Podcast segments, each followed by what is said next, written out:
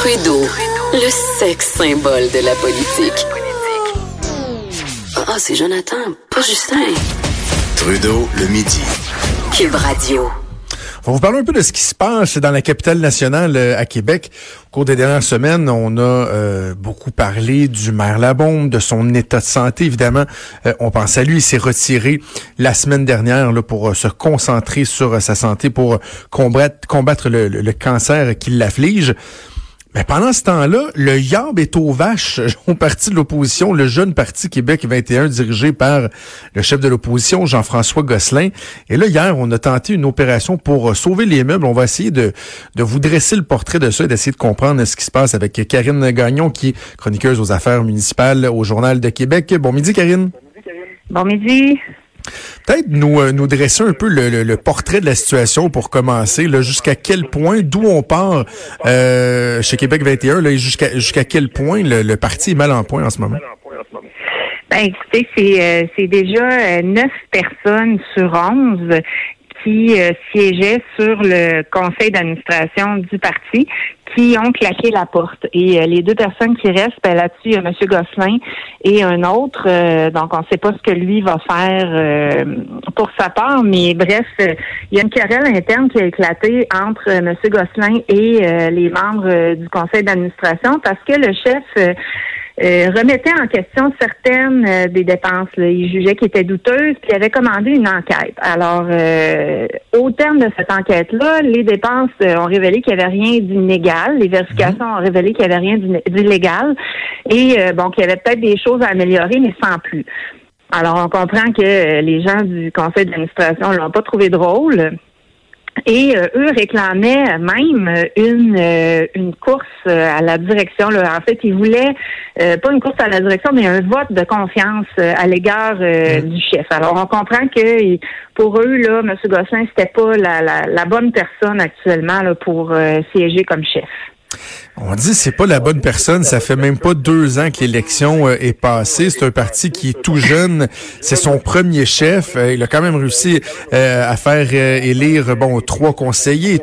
Et là déjà, on veut se débarrasser de lui. Qu'est-ce qu'on lui reproche? Ben, on n'a pas trop su exactement. Euh, bon, euh, c'est sûr qu'il y a eu des problèmes de communication. On comprend entre les lignes que euh, on lui reprochait un manque de leadership. bon, puis Monsieur Gosselin reconnaissait hier qu'il y avait eu des des problèmes au niveau des communications, qu'il a probablement pas fait les liens comme il se doit. mais bon, je, veux dire, vous voyez, à l'automne, il y a eu une élection partielle. Euh, et euh, le parti l'a emporté. Donc, on était comme sur une espèce de vague. Euh, quand même, ben ça allait bien. On ajoutait un élu.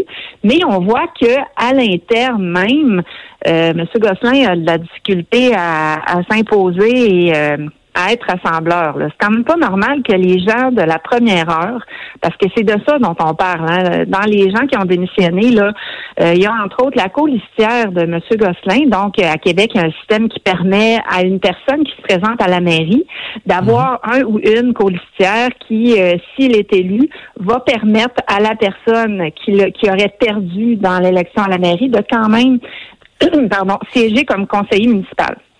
Alors, c'est ce que lui a pu faire. Et la personne qui, était colistière a aussi démissionné. Alors, c'est quand les gens de la première heure quittent le navire parce qu'ils estiment que tu fais pas la job, euh, moi, je trouve que on part de loin, puis ça sera pas facile pour M. Gosselin de, de, de, reconstruire tout ça. Hein. Euh, deux ans et demi là, avant l'élection, c'est très, très court. Je sais pas ce que ce que tu en penses, là, mais moi, je pense que c'est un très court délai pour, euh, pour repartir. Ça envoie un drôle de message. On va parler de l'effort de restructuration dans un instant, mais avant, juste entendre sur un truc.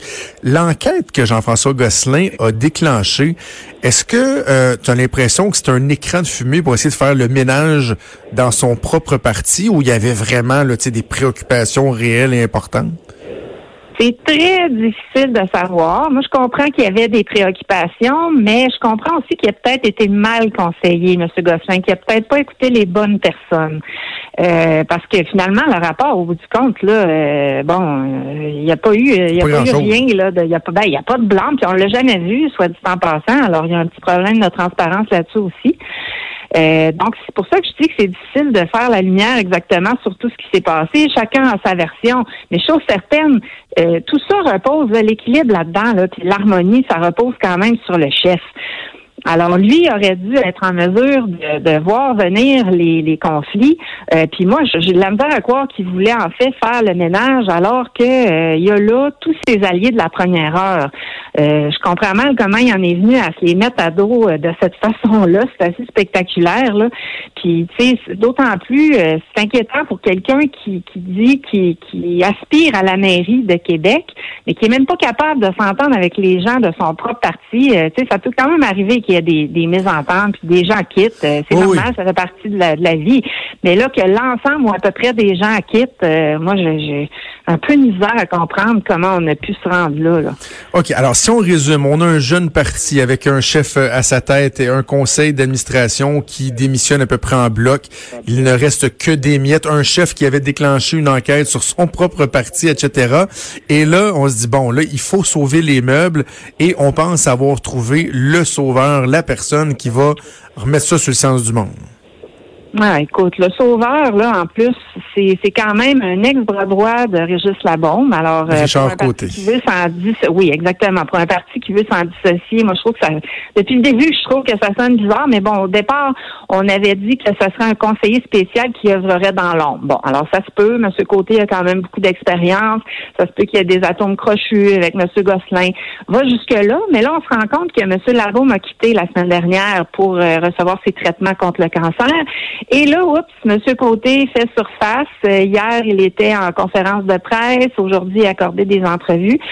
Et puis, euh, moi, hier, j'étais là euh, à la conférence de presse, là, et on voyait M. Gosselin à ses côtés, M. Côté qui a décollé là, sur un ensemble de dossiers. Puis la comparaison, là, c'était euh, c'était pas très bon pour M. Gosselin. Ah ouais. Euh, hein. bon, ben, il s'est amélioré là pour euh, pour communiquer, mais c'est encore très laborieux. Il y a de la misère à passer un message cohérent, clair. Et puis on sait qu'en politique, surtout à l'ère aujourd'hui de, de la vitesse dans les médias et tout, faut que tu sois droit au but, faut que tu sois clair en partant, faut que tu connaisses très très bien tes dossiers. Puis on voyait toute la différence lorsque M. Côté s'était lancé puis a pris la parole. Alors moi, je me demande à ce niveau-là, euh, M. Côté le jure qu'il n'a pas l'intention de se présenter à la mairie.